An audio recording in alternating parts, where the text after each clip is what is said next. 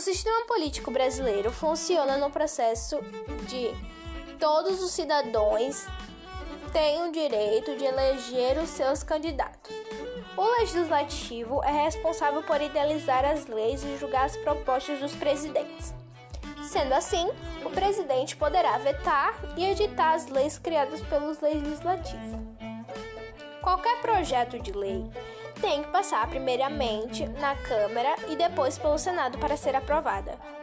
Se não passar pelo Senado, não é indicada como uma lei. Nos meses de fevereiro e março do ano de 2019, aconteciam alguns debates e os grupos que apoiam o governo do atual presidente convocou a população para uma manifestação para o Brasil. E isso se espalhou em diversas redes sociais.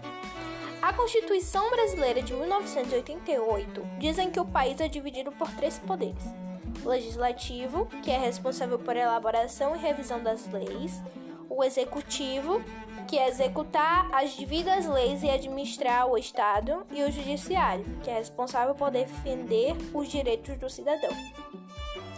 Essa separação existe para que não haja concentração de poder nas mãos de apenas uma pessoa ou um só grupo.